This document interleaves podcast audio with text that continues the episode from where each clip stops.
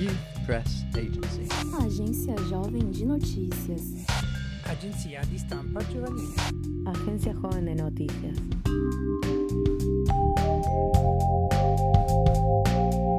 Olá, eu sou Tainara Floriano, estudante de licenciatura em Educomunicação, e esse é mais um podcast da Agência Jovem de Notícias.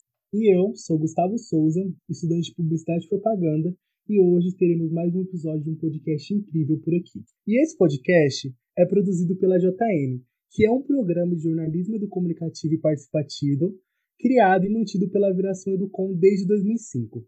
É um espaço onde jovens de diversas partes do Brasil e de países como Colômbia, Argentina, Portugal e Itália podem exercer seu direito à comunicação e produzir conteúdos de forma independente sobre diversas pautas, sendo conteúdos feitos por e para toda a juventude. E hoje a gente tem o prazer de ter conosco aqui a Larissa Paiva, mais conhecida como Lari Frix. E eu vou pedir para Lari Frix contar para a gente, então, um pouco sobre ela e um pouco sobre esse apelido, porque eu estou muito curiosa. Oi, pessoal, uma honra estar aqui. Muito obrigada pelo convite. E, bom, Laritrix é meu apelido porque significa meu nome, que é Larissa, né? Larissa Paiva. E aí, Larissa juntou com Bellatrix, que é o nome de uma estrela da constelação de Orion, que é a minha estrela favorita. Então, um amigo me apelidou uma vez e aí pegou e aí gostei, né? Tive que gostar, porque é Larissa mais Bellatrix, que é uma estrela lá da constelação de Orion. Gente, que tudo. Ô Larissa, tem alguma estrela lá também para me poder colocar do Gustavo tem várias, tem várias. Aldebaran é uma legal também, que é de uma outra constelação, mas que então, eu conheço ah. um amigo que o apelido dele é esse. Tá, e você quer uma estrela também, tá? Aí no, no universo pra, pra ser seu nome? Eu quero uma estrela. Eu quero, com certeza, por favor. É...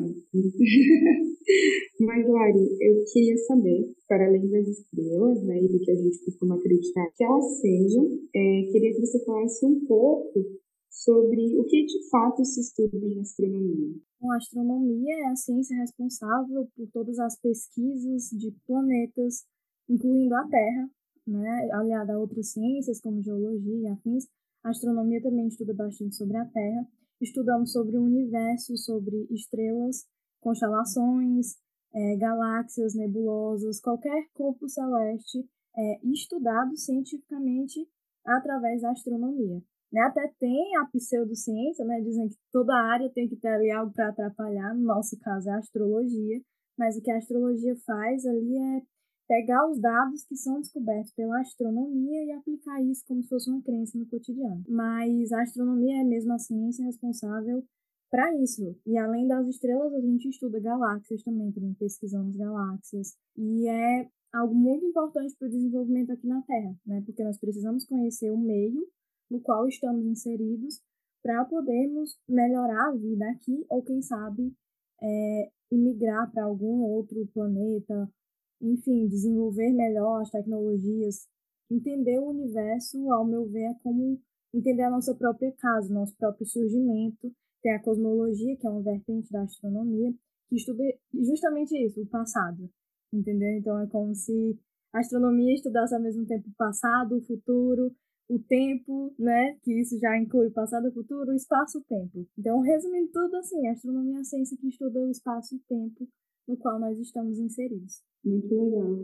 E eu tô curiosa para saber como começa a sua relação com a astronomia. Nossa, tá vem desde quando eu era criança, uma criança extremamente curiosa, assim, que já queria até deixar o alerta para os ouvintes.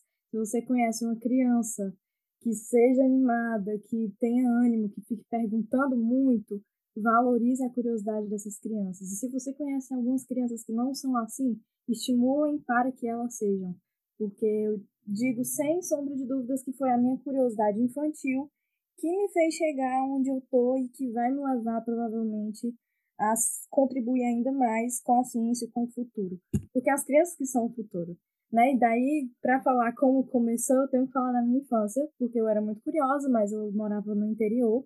Inclusive, hoje estou aqui no interior, mas morava no interior do Ceará e era muito difícil acesso à informação, né? Mas eu tinha um hábito muito frequente de ficar com a minha avó e com meu primo na área, assim, que também chamam de varanda, na área de casa, assim, que tinha uma espécie de quintal, só que na frente da casa. E aí o céu aqui do interior é sempre muito lindo, muito estrelado, a menos que esteja chovendo, né? Um céu perfeito, dá para ver até a Via Láctea. E depois eu posso até explicar como é que a gente faz para ver a Via Láctea. Mas era perfeito aqui, e como eu era curiosa em relação a tudo, né? A astronomia veio assim com uma força maior. Tanto que eu ficava perguntando para minha avó, vovó Mundinha, vovó, as estrelas têm nome? O que, que tem dentro das estrelas? O que é aquela estrela? Como é? E tal, e eu queria saber se dava para morar numa estrela. Mas a pergunta que mais marcou foi essa primeira que eu falei para vocês, porque eu queria saber simplesmente se as estrelas tinham nomes, que é uma coisa assim que surgiu da minha cabeça. Eu não vi, nunca vi, nunca tinha visto ninguém dar um nome para uma estrela. E aí surgiu da minha mente, eu perguntei, as estrelas têm nome? E ela falou, minha filha, eu não sei, não sei dizer não, mas eu sei que aquelas ali são as três Marias. Aí ela apontou as três Marias para mim. Se você não sabe, nunca ouviu falar, o que é muito difícil, né? As Três Marias são três estrelinhas aparentemente próximas, né? Que a gente diz que é próxima, não tem problema. Elas estão próximas ali como se fossem um trio de irmãs gêmeas. E aí tem toda a questão cultural, tem várias explicações religiosas, alguns dizem que são os três reis, alguns são os três Marias, que vêm da religião cristã. Enfim, há várias explicações, mas ela só sabia dizer que ali eram as três Marias. Aí isso já foi algo muito grande para mim. Imaginei só do interior, uma criança imaginou que as estrelas podiam ter nome. Né? Por que não dar um nome para uma estrela? E aí era verdade, as estrelas tinham um nome, pelo menos aquelas três eu sabia que tinha e elas tinham o mesmo nome. E aí eu fiquei ainda mais curiosa, né? Porque a ciência meio que é isso, né? Do ponto de vista que eu tenho agora, eu percebo que isso ali era ciência, né? Porque você responde uma pergunta e já surgem no, novas perguntas diferentes com o mesmo propósito, e aí é assim que a gente vai desenvolvendo. Aí eu perguntei, tá bom, vó, aquela ali são as três Marias, e aquela? E aí apontei para um outro lado, e aquela, aquela, e a vovó, claro, não sabia responder, ela ficou até um pouco desapontada, por isso eu falei, minha filha, não sei, pergunte seu pai, pergunte na escola. E foi isso que eu fiz. No, nos próximos dias, eu saí perguntando para todas as pessoas que eu considerava mais inteligentes que eu, mas infelizmente não tive muito sucesso, né? Porque perguntei até na escola, meus professores de ciência, mas eu estudava em escola pública, estudei a minha infância inteira e a gente entende, né, que infelizmente o acesso não tinha chegado. Em Pires Ferreira, no interior do Ceará, não sabia muito sobre astronomia. O que sabiam era que existia ali as Três Marias. E aí eu fiquei muito triste. Foi uma fase assim que eu lembro que eu ficava, nossa, é, é muito ruim para uma criança e eu imagino como outras crianças se sentem com isso. Mas foi uma, foi frustrante para mim como criança não ter acesso à informação que eu tanto queria, que era informação simples. Mas aí, ok, eu sosseguei um pouco disso de astronomia, de estrela, até porque eu ouvi de alguns professores até, para com isso, que, por que, é importante, para que, que tu quer saber sobre estrela lá tão longe, entendeu? Então, meio que quiseram cortar a curiosidade ali, e infelizmente eu me deixei levar por isso por um tempo, porém, sempre continuei olhando o céu, observando, querendo entender. Só que aí, alguns anos depois, abri uma locadora aqui, perto de casa, que é a, locadora do Suzé, essa locadora é marcante demais, que é uma lan house, assim, tinha computadores, e me disseram o seguinte, lá tem um monte de videogame, né? A época ali do PS2, PS3 foi muito bom. Mas aí falou, tem vários videogames e tem computadores também. Nesses computadores, o que tu quiser saber, ele vai te dizer. Que era o Google, né? Google entrou assim na minha vida. Mas adivinhem em que que eu, pesqui... que que eu pesquisei primeiro? Fui lá na locadora, meus amigos foram jogar videogame, e eu fui pro computador e pesquisei Três Marias. E aí foi assim que eu descobri, eu digo descobri porque é, é, foi como eu me senti, né? Eu me senti uma criança descobrindo o universo e descobrindo a astronomia, literalmente, assim, a palavra descobrir, né? Tava coberto para mim e eu tirei a, o pano, né, que tava ali cobrindo a ciência para mim.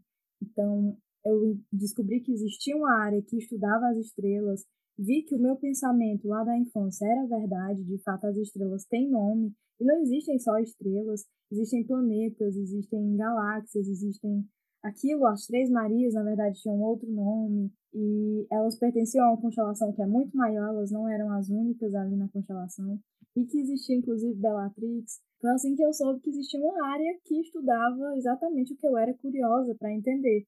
E foi assim que eu comecei a me empenhar mais pela astronomia e a querer cada vez saber mais a respeito. E olha que legal, Lari, a sua curiosidade de gatilho né, era saber o nome das estrelas e hoje, no seu próprio nome, você leva o nome de uma estrela. Eu acho que uma atento também que eu queria fazer é que eu sempre fui muito curioso, então acho que eu vou é, deixar a publicidade e investir na astronomia. Apoio, hein? Agora eu me achei, hein? E Lari, nessa sua trajetória, é, a gente gostaria de saber quais as suas referências na ciência, na astronomia e quem que te inspira nesse meio? Olha, inevitavelmente eu tenho que lembrar aqui da importância da divulgação científica, da educação, porque o que, que eu fiz, né? Até continuando a história. Depois que eu descobri a astronomia, a primeira coisa que eu fiz foi sair dizendo, inclusive para as pessoas que eu tinha procurado antes pedindo ajuda, né, para entender, fui explicar para eles, para os meus professores. Só não pude explicar para vovó Mundinha, porque infelizmente ela havia falecido um ano antes da minha descoberta, assim. Mas expliquei para todo mundo o que era que, que era as estrelas, que as estrelas de fato tinham nome e quais eram os nomes corretos assim da, das três Marias, que é a Unitac, Unitac e a Unilam, e fui explicar para as pessoas o que era astronomia e que era uma ciência que existia e tudo mais. Então, isso, olhando agora com o meu olhar mais maduro, eu vejo que eu estava é, praticando ali divulgação científica. E as pessoas que me inspiram atualmente estão muito, muito relacionadas com isso. No Brasil, eu tenho como maior referência o professor Rodolfo Lang, a gente já conversou. Era um sonho para mim, sei lá, ver ele um dia, conversar com ele, trocar mensagem com ele, porque ele é o único que eu conheço no Brasil que relaciona é, astronomia com educação e melhor, educação infantil. Então, assim, eu fiquei encantada pelo trabalho dele, li alguns trechos dos livros, mas não tinha condição de comprar. E aí a gente conversou uma vez e adivinha, ele enviou os livros dele de presente para mim. Então, tem o livro Astronomia na Educação Infantil, que é, são vários relatos de professores que praticaram astronomia em suas escolas e eles falando como se saíram e tudo mais que foi iniciativa dele, do professor, mas tem outros envolvidos, e o livro dele Aprendendo a Ler o Céu, que é justamente sobre constelações, como identificar planeta, estrela e tal. E assim, ele é uma grande inspiração para mim aqui no Brasil. Tenho contato com ele, é, já fiz cursos com ele, então assim, é meu mestre, assim, meu orientador, e eu me orgulho muito disso, que é o professor Rodolfo Lange, né? Maravilhoso, vale a pena dar uma olhada no trabalho que ele faz. Ele tem canal no YouTube também, sempre faz cursos, livros. Mas no exterior, que foi ali uma das minhas primeiras referências, foi Carl Sagan. O Sagan, ele teve uma trajetória incrível, foi um, um educador, um cientista extremamente importante para o desenvolvimento da ciência, não só da ciência, mas da sociedade. E aí eu tiro dele assim um pouco dessa inspiração para fazer isso também, é unir o social com a ciência, porque não deve estar separado, né? A ciência é uma coisa social. A ciência deve ser admirada, usufruída por todo mundo, é assim que eu penso. Carl Sagan pensava assim, então ele uniu também, ele foi educador e ao mesmo tempo astrônomo, e até hoje a gente vê, assim, a gente colhe os resultados dos estudos de Carl Sagan, mesmo que ele não esteja mais vivo, infelizmente. Então, a, as minhas duas maiores inspirações são essas, mas também tem inspirações do dia a dia. Eu convivo com, por exemplo, Loli Blatt, que, é, que se destacou bastante na caçada aos asteroides também. É, eu faço parte do InSpace, que é um grupo que ela, que ela fundou, um grupo de divulgação científica. Tenho amigos que estudam bastante, Giovana. Tenho, enfim, uma rede, assim, do cotidiano, mas os principais mesmo são Carl Sagan e o professor Rodolfo. Eles me inspiram todos os dias assim a não desistir de fazer divulgação científica e de aprender astronomia. Hilari, é, agora a gente queria perguntar para você, para você falar um pouquinho sobre um projeto que você participou na NASA, gente. A Larissa não é pouca coisa não, tá? É, muito você... chique, muito chique. Não, muito E aí a gente gostaria de que você falasse um pouquinho sobre o que era o projeto, como que você chegou nele e qual foi a sua grande descoberta. Ai, gente, isso é muito legal. Eu adoro falar sobre o caça asteroides. Esse projeto da NASA é o caça asteroide, que eles têm uma parceria com o IASC, que é um instituto de pesquisa astronômica internacional. Assim, é o maior instituto de pesquisa astronômica internacional. Ele é realmente incrível, assim. E aí tem uma parceria também com o MCTI. E em 2020, eu entrei no Space, certo? Aquele grupo que eu falei, que é um grupo de divulgação científica, a gente dá palestra, enfim. O Space que me apresentou, assim, esse universo. Eu conheci o MCTI, também Silvana, que é lá do MCTI,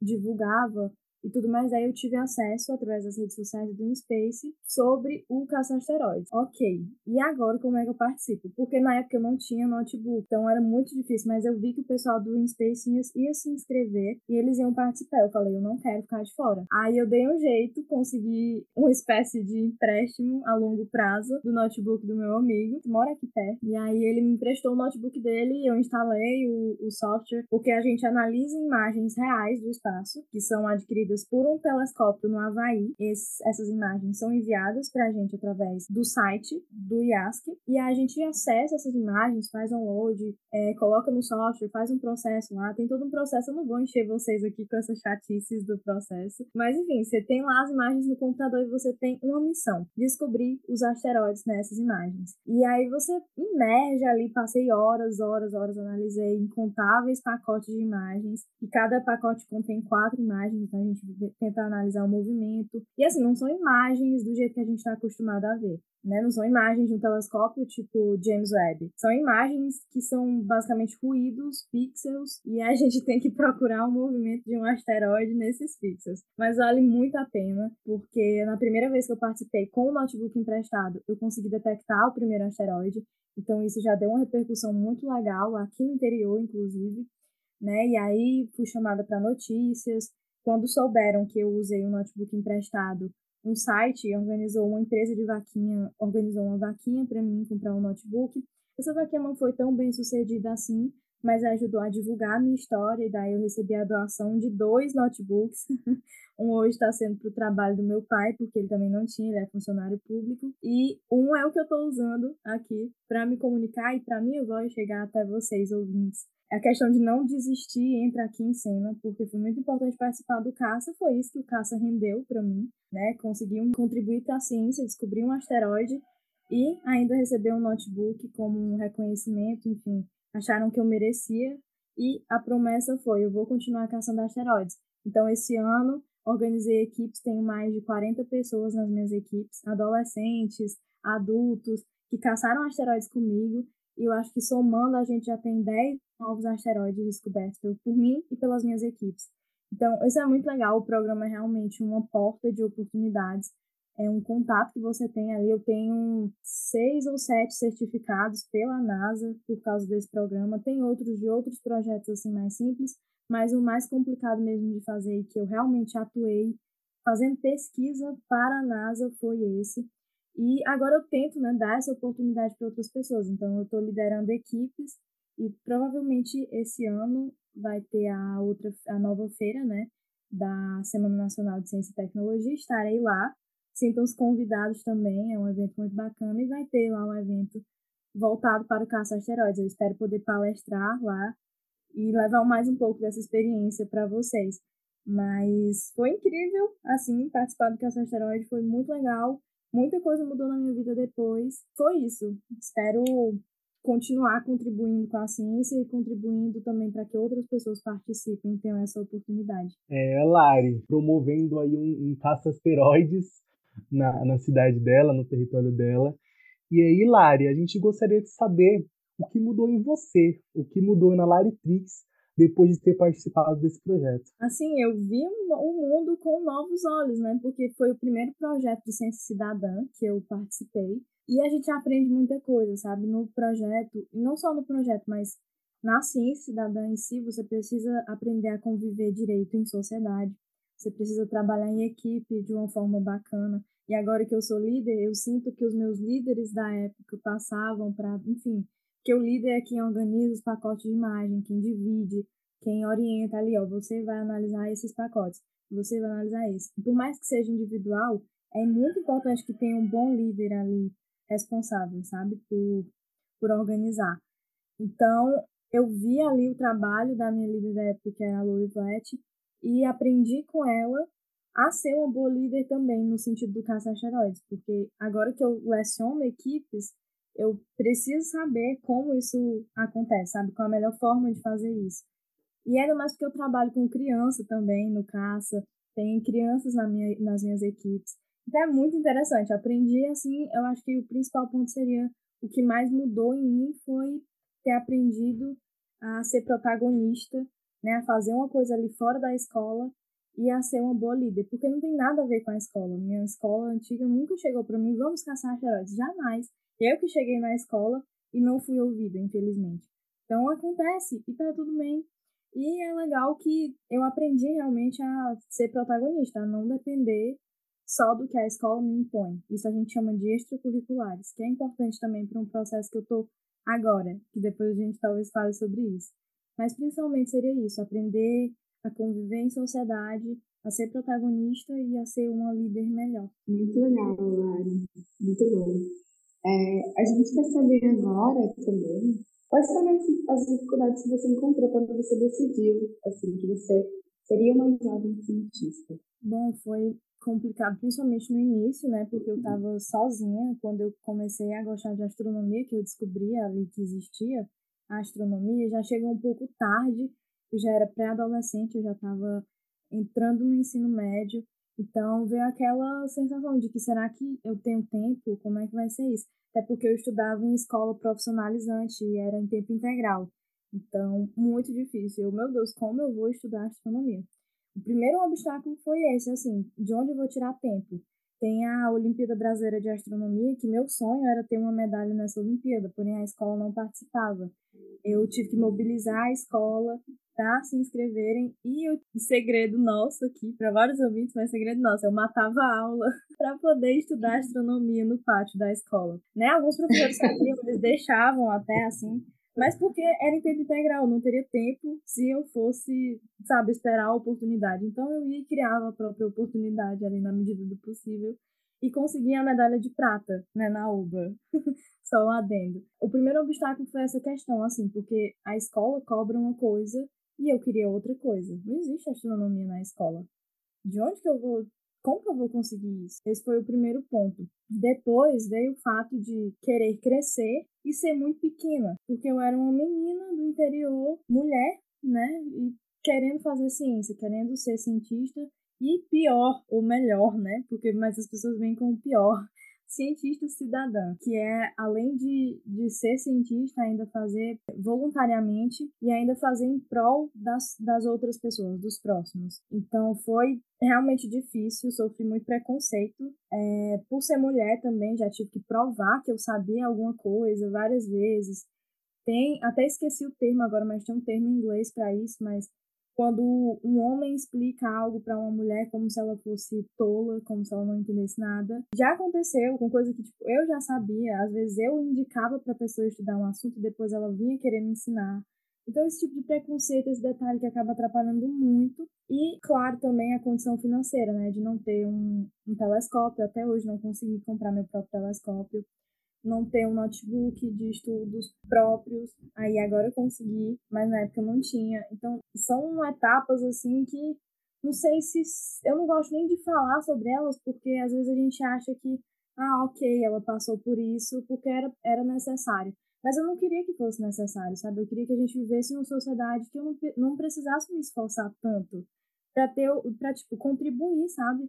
Porque o que eu faço não é por mim, é pela ciência, é pelo país, é pelo futuro.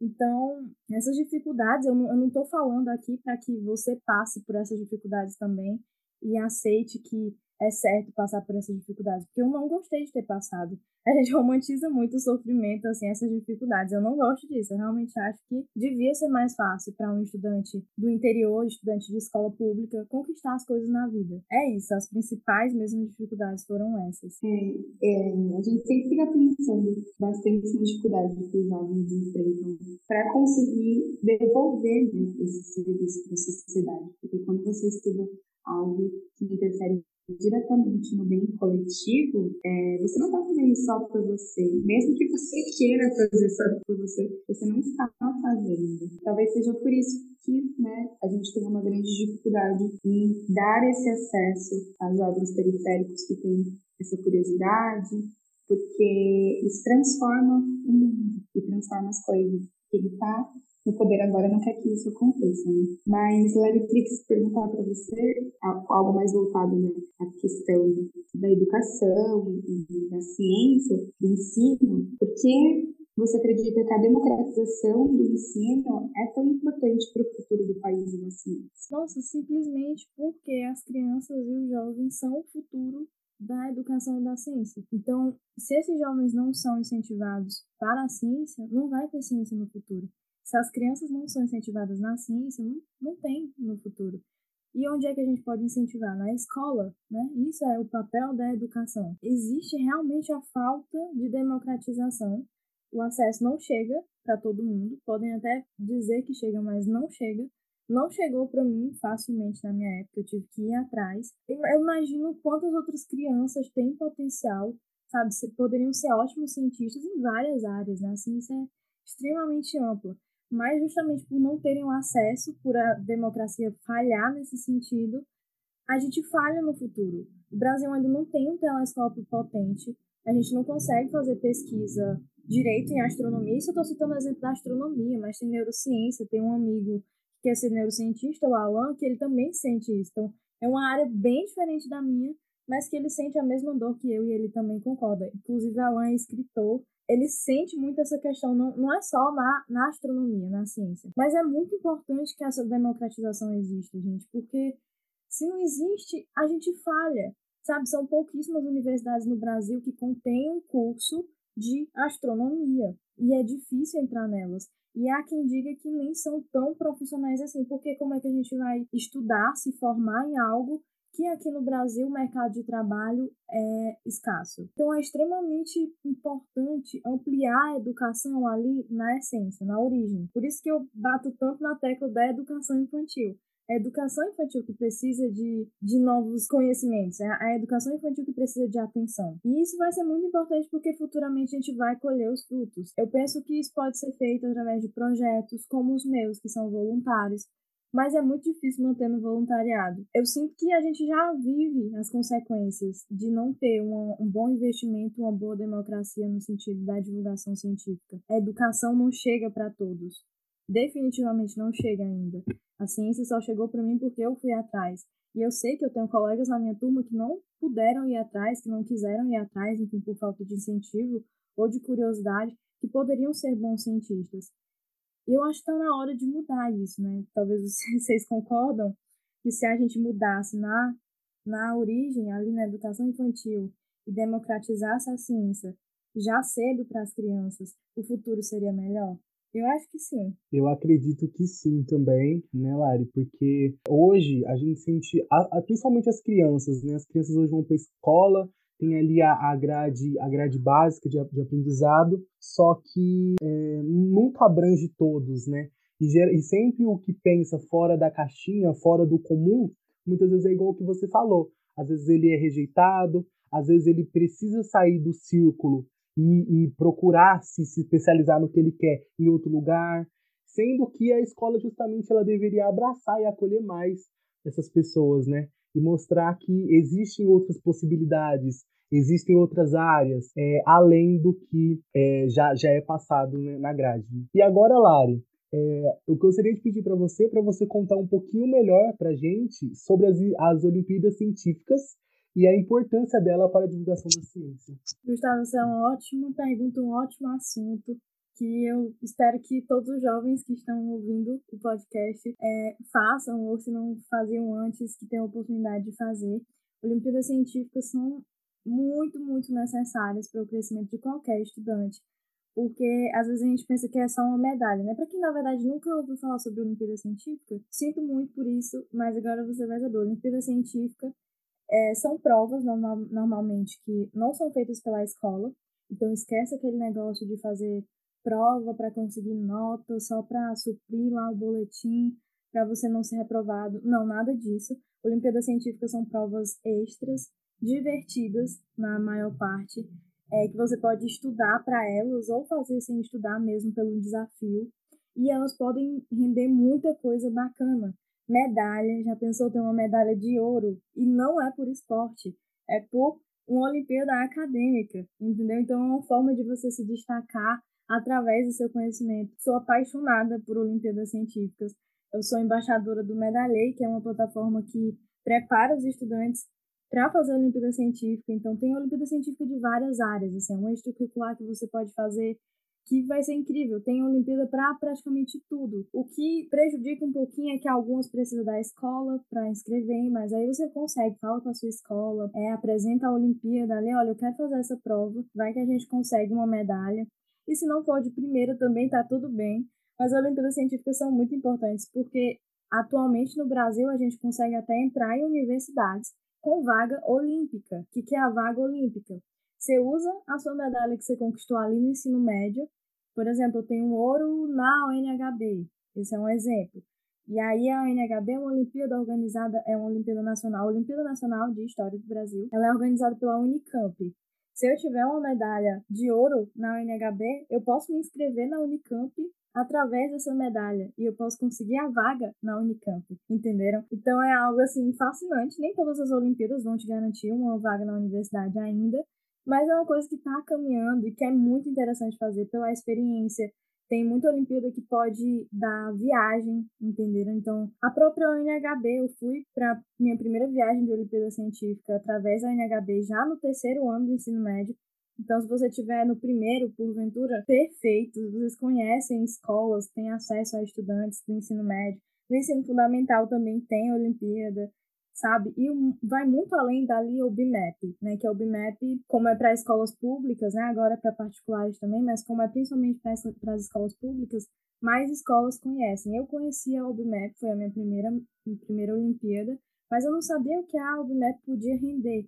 E tem muita coisa que o BIMAP podia render. Então, só fazia a prova ali sem saber direito o que estava fazendo. Mas já era uma experiência com a Olimpíada Científica. Mas é muito legal quando você vai além, inclusive, do que a escola propaga. Então, além da UBMAP, sabe? Vamos além e descobrir novas Olimpíadas. Tem a Olimpíada de Neuro, Neurociência, gente, tem a Olimpíada de Astronomia, de Astronáutica, tem a Olimpíada de Competição de Foguetes, tem a Olimpíada de História, de Ciências Humanas, de nossa, é, é bastante amplo e vale muito a pena, porque com a, as Olimpíadas Científicas você conquista muita coisa, é realmente muito importante para o desenvolvimento estudantil. Que dica incrível, Lari. E eu gostaria de perguntar para você é, o que você diria para adolescentes e jovens, meninas, meninos, meninas, que pensam em ser cientistas? Não desistam. é bem clichê. É, é muito, muito necessário fazer esse lembrete, porque é difícil. Gente, não devia ser difícil. No, novamente voltando, não devia ser tão difícil. Mas aqui no Brasil é difícil. É muito difícil querer ser um cientista. Mas tá. E, e, atenção, é difícil querer. Imagine ser. Mas, ok, tá tudo bem, não se desespere. Vai ser difícil sim. Mas quem disse que ia ser fácil, né? Tá, tá ok, isso é difícil. Eu consegui, eu tô conseguindo, eu espero conseguir me melhor ainda no futuro. E vocês também conseguem. Mas é preciso entender que vai ter obstáculo que aparentemente você vai pensar que não vai conseguir superar. Mas vai, sabe? É importante estar aliado, isso já são dicas para quem quer realmente estar engajado desde cedo, que é, um, é muito importante você estar engajado em grupos, entendeu? Então, procura, ah, eu gosto dessa ciência, meu amigo gosta daquela ciência. E se a gente se juntasse? E se a gente organizasse um clube aqui na escola? Gente, isso é muito interessante. Até para provar que nós não dependemos da escola, nós não dependemos necessariamente do governo nesse sentido, que a gente pode dar nossos próprios passos. Então, estar engajado em comunidades de ciência é muito importante. Eu comecei entrando em grupo de WhatsApp, entendeu? E fui conhecendo pessoas, conhecendo pessoas mais velhas, mais experientes. Conheci alguns da minha idade e a gente fez amizade. Eu tenho amizades virtuais com gente que eu conheci em grupo de astronomia até hoje. Então, se envolvam com a área de vocês já desde cedo. Porque é, é muito legal e se você ama a área, realmente vai ser gratificante para você. Porque, nossa, é lindo tá ali com pessoas que gostam da mesma coisa que você, ou que, sei lá, tem uma vertente diferente, mas ainda é sua área. E quem sabe até pessoas de áreas diferentes forem ainda assim ciência. E aí vocês podem se inscrever em oportunidades juntos, feira de ciência, é muito bacana também e às vezes dá para inscrever, mesmo se for de escola diferente, se unir com outras pessoas, acompanhar perfis que divulgam oportunidades. Por exemplo, tem o projeto Sem Parar, que é um projeto voltado para meninas de divulgação científica, de divulgação de Olimpíada, divulgação de projetos, oportunidades, que eu sou mentora lá no Sem Parar. E o Sem Parar eu conheci, sabe? Eu usei o Sem Parar no início. E hoje eu sou mentora lá no Sem Parar Hoje eu sou mentora lá no Sem Parar e recomendo muito que vocês conheçam. Meu perfil também está repleto de oportunidades lá, eu sempre estou divulgando é, oportunidade para ensino médio, para quem já terminou o ensino médio, até para quem está na faculdade, Olimpíadas, existem Olimpíadas para quem já saiu, inclusive da faculdade. Então é importante você viver a sua ciência, não desistir e estar tá ali presente na sua na ciência que você quer estudar. Então é realmente seguir perfis, aproveitar a internet, né? A internet está aí para isso. Então vamos usufruir da forma certa, usar e pesquisar e aprender e sempre estar tá unido a outras pessoas que fazem isso também, ou que querem isso, ou que já estão avançados. É assim que a gente cresce. Agora a gente quer saber um pouco é, do que você acredita que a escola e os governos precisam fazer para incentivar que mais meninas né, tenham interesse em ser cientistas. Gente, muito importante para as escolas promoverem feiras de ciência. E aí entra até um pouco do governo também, porque não é obrigatório, né? Porque, por exemplo, escolas públicas fariam feiras de ciência. Feiras de ciência, assim, para os estudantes organizarem, apresentarem é, projetos, apresentarem seus stands ali, né? Decorar. Isso é muito interessante para as escolas. E eu já estive presente em uma feira de ciência que tinha um stand só de meninas da ciência.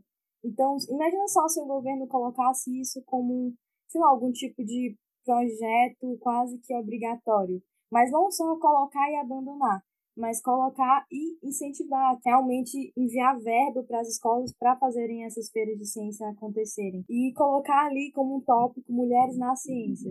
Eu, eu tenho que citar como exemplo a escola Luiz Gonzaga Lopes, que é uma escola pública de Guaraciaba, no interior do Ceará também, que eu fui. E eles fizeram um, um, um stand que era sobre mulheres na ciência. Tinha um que, tinha, que era sobre mim ali, sobre minha história. Era essa homenagem, foi muito lindo. E assim, é uma escola pública que tomou a iniciativa de fazer uma feira de ciência. E imagina só se todas as escolas fizessem isso. Seria muito, muito interessante. Na questão do governo, eu acho que tem que devolver para a ciência o que foi tirado, sem explicação, sem justificativa. Nós tivemos muito, muitos cortes na ciência nos últimos anos, cortes no CNPq, que é muito importante. Eu conhecia bolsistas do CNPq que perderam a bolsa e, enfim, projetos que estão sendo assim abandonados com o tempo. Eu acho que devolver essa renda e repor os cortes, promover projetos acessíveis, apoiar mais as escolas no sentido da educação científica é crucial. E assim, é óbvio, né? É óbvio que a gente precisa disso. Mas não está sendo feito da maneira correta. Seria é, é importante para os diretores das escolas também entenderem que crianças, adolescentes engajados na ciência vão dar bons resultados para a escola. Seja uma medalha, seja quem sabe estudar fora no futuro, quem sabe entrar em uma universidade bacana aqui no Brasil. Tudo isso dá resultado, nada é à toa. Então acho que feira de ciência seria uma ideia muito legal para todas as escolas organizarem e para as meninas especificamente clubes de meninas na ciência. É como se a gente pegasse o que tem na internet ali, o Sem Parar, projeto Sem Parar, que é um projeto só para meninas, e trouxesse para a realidade. Então, vamos criar na escola um clube de mulheres cientistas, né? Cientistas assim, entre aspas, mas que elas querem ser cientistas. E elas estudariam juntas exatas, que é muito difícil estudar exatas do mesmo nível que os homens ali, porque eles são estimulados nas exatas desde cedo e as meninas não são. Então é difícil fingir que tá todo mundo no mesmo nível. Então, na minha escola, inclusive, tem aulas só de meninas para meninos, aulas de matemática. E eu acho que isso é, são iniciativas muito interessantes que as escolas podiam fazer, não só para incentivar elas na ciência, mas para resolver os problemas que foram causados pela própria sociedade, assim, entendeu? Repor ali o que é necessário, o que é responsabilidade e que as meninas, infelizmente, ainda precisam muito e que elas são capazes, mas elas precisam ser incentivadas melhor. Estamos chegando já no final desse episódio, mas antes a gente gostaria de pedir para a Larifix deixar uma dica para a gente, conhecer um pouquinho mais, para a gente saber um pouco mais sobre astronomia, ciência, seja um livro, um filme, uma série. E aí, o que, que você nos indica, Lari? Primeiramente, que uma só é impossível. Vocês me desculpem. Mas pensando agora, eu lembro aqui de Interestelar, que é meu filme favorito. É um filme extremamente relacionado com a astronomia em si, com a astrofísica. Então tem muita teoria lá, muita coisa interessante. E é um filme assim que qualquer pessoa pode assistir e vai entender pelo menos um pouquinho. Se não entender nada da parte científica, vai ter acesso àquilo, né? Ou seja, pelo menos ter uma noção do que, que é aquilo. E ainda tem a história bonita por trás, que não é só um filme sobre ciência, é um filme sobre amor, sobre sociedade. Nossa, é perfeito. Assistam Interestelar. Tem três horas de duração, mas vale a pena, eu prometo que vale a pena. e daí também tem o assim, sobre educação, né? Tem Entre os Muros da Escola, que é um filme perfeito. De verdade, não tenho nem palavras, só assistam. E Crianças Invisíveis também é como se fosse um relato de vários países sobre como funciona a educação infantil neles e como a gente pode melhorar e quais são as consequências disso, de ter um descaso na educação infantil. E ele nem fala exatamente sobre ciência, sabe? É sobre educação em geral. E é um filme muito tocante. Assistam assistam Crianças Invisíveis, que é outro muito, muito, muito bacana. E daí eu tinha falado de Carl Sagan também, né? Vocês lembram? Carl Sagan escreveu um livro sobre pseudociência, sobre os perigos de acreditar em qualquer coisa, de compartilhar isso com outras pessoas, e sobre fake, sobre. Nossa, que é O Mundo Assombrado pelos Demônios. É um livro, assim, de certa forma polêmico, dependendo dos olhos de quem lê, mas, ao meu ver, é só um livro que reflete muito, inclusive sobre os problemas da sociedade atual. Né, a gente tem a, a internet, que pode ser uma grande vilã, dependendo de quem usa, e que Carl Sagan ensina como se preparar para isso. Gente, tem um capítulo nesse livro, já tô dando spoiler, me desculpem, mas tem um capítulo que, se eu não me engano, é Kit de Detecção de Mentiras. Lá ele vai te ensinar como se proteger. E qual que é a palavra? De. Gente, me ajudem. Mentirosos. Fake news? Hã? Não, não exatamente fake, fake news, mas vai ter um capítulo. vai ter um capítulo lá no livro que vai, que se eu não me engano o nome é Kit de Detecção de Mentiras, que vai te ensinar como se proteger de charlatões. E isso tem, tem muito charlatanismo na internet. Então aquele kit ali é perfeito, vale, ler, vale muito a pena ler o livro só por causa daquele capítulo. E tem ainda tem os adicionais que vai ser incrível e vai uma experiência incrível. Leiam O Mundo Assombrado pelos Demônios, por favor. Eu acho até que devia ser paradidático esse livro. Mas infelizmente no Brasil é complicado, porque é um livro meio polêmico em alguns sentidos. Mas tudo bem. E projeto, né? Acho que o Gustavo perguntou também sobre projeto. Tem um projeto que eu fiz parte, que eu conheço, conheço a dona, a fundadora, e é maravilhoso, que é a Educare. A Educare tem o propósito de criar uma nova rede de escolas no Brasil que vai educar através do amor e do método Educare, que é um método de aprendizado, de desenvolvimento, de autoconhecimento, que é perfeito, assim, por favor, conheçam a Educare, é, tem as redes sociais deles, eu divulgo, tem um destaque no meu perfil, arroba Laritrix com dois T's, que tem um destaque lá só sobre a Educare. É incrível, vale muito a pena conhecer. E se conhecer, porque Educare tem dois S, e o último E significa olhar para dentro. Que é exatamente isso que você aprende lá no Educare, é se conhecer, conhecer sua história e deixar a sua mensagem no mundo através da educação. É uma forma completamente inovadora de educar e de aprender, e, enfim. Sigam essas dicas, por favor, eu vou ficar muito feliz e orgulhosa. É, quero deixar como dica cultural minha também um espaço eu, que eu gosto muito, que eu já fiz parte, né? Eu já estudei ciências da natureza, e que é o Museu Catavento, que é, ele é obviamente muito mais centralizado, estou falando aqui da região sudeste de São Paulo, né? Ele é um um museu de ciências voltado à questão da educação científica. Então, a maioria das, das pessoas que trabalham lá, né, dos monitores, são estudantes, e acho que, que isso é muito legal. E o museu, ele é aberto todos os dias, vocês retiram um convite no próprio site, e às terças-feiras ele é grátis. Pode ir, Bom, gente, como dica, eu indico vocês a verem a exposição virtual Mulher na Ciência, é uma exposição que conta um pouquinho mais sobre a história de mulheres na ciência, as conquistas. É, está disponível no site da cultura.ol E além né, dessa exposição para você conhecer um pouquinho mais, é, a Thay, a minha companheira de podcast, ela fez um texto falando sobre a Jacqueline Góes, né, que ela foi uma, tem uma grande representatividade é, como mulher negra na ciência brasileira. E eu gostaria também de, você, de convidar você para ler um, esse texto também produzido pela Thay no nosso site aqui na JN. Nossa, a Jamila é maravilhosa. Adoro ela. é, bom, a gente chega agora ao final de mais um episódio né, do podcast da Gente Jovem. É, queria agradecer a Laritrix e desejar muito sucesso na jornada dela como jovem cientista. Espero que a gente tenha a oportunidade de se falar mais vezes, de divulgar mais vezes esse trabalho incrível que ele está fazendo é, quero agradecer muito, porque é muito importante que nós é, é, tenhamos esse espaço, né, para falar sobre divulgação científica, de trazer mulheres que estão é, dentro dessa luta de ser cientista e de trabalhar pela ciência, divulgando e incentivando é, outras meninas, mulheres a fazerem o mesmo. Então, muito obrigada, Lari, isso. Nossa, Thay, eu que agradeço a oportunidade e parabenizo vocês por darem voz à ciência. Isso é muito importante e dá para ver que realmente é sem preconceitos, porque eu só tenho 17 anos, sou menina, sou do interior.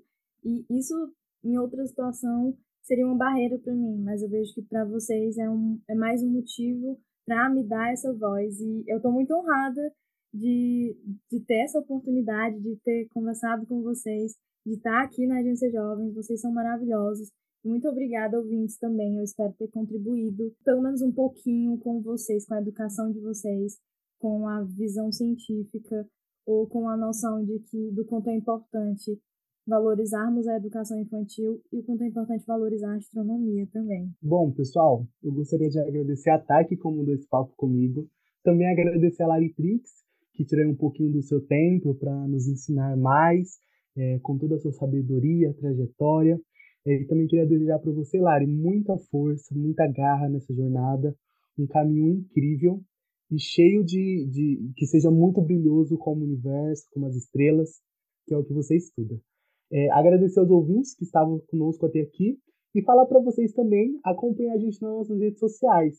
Acompanhar a Laritrix, o arroba do Instagram dela é Laritrix, com dois T's, e também acompanhar o Instagram, nosso Instagram da Agência Jovem, que é agência.jovem, que a partir de lá você consegue ter acesso a todas as nossas, todas as nossas redes.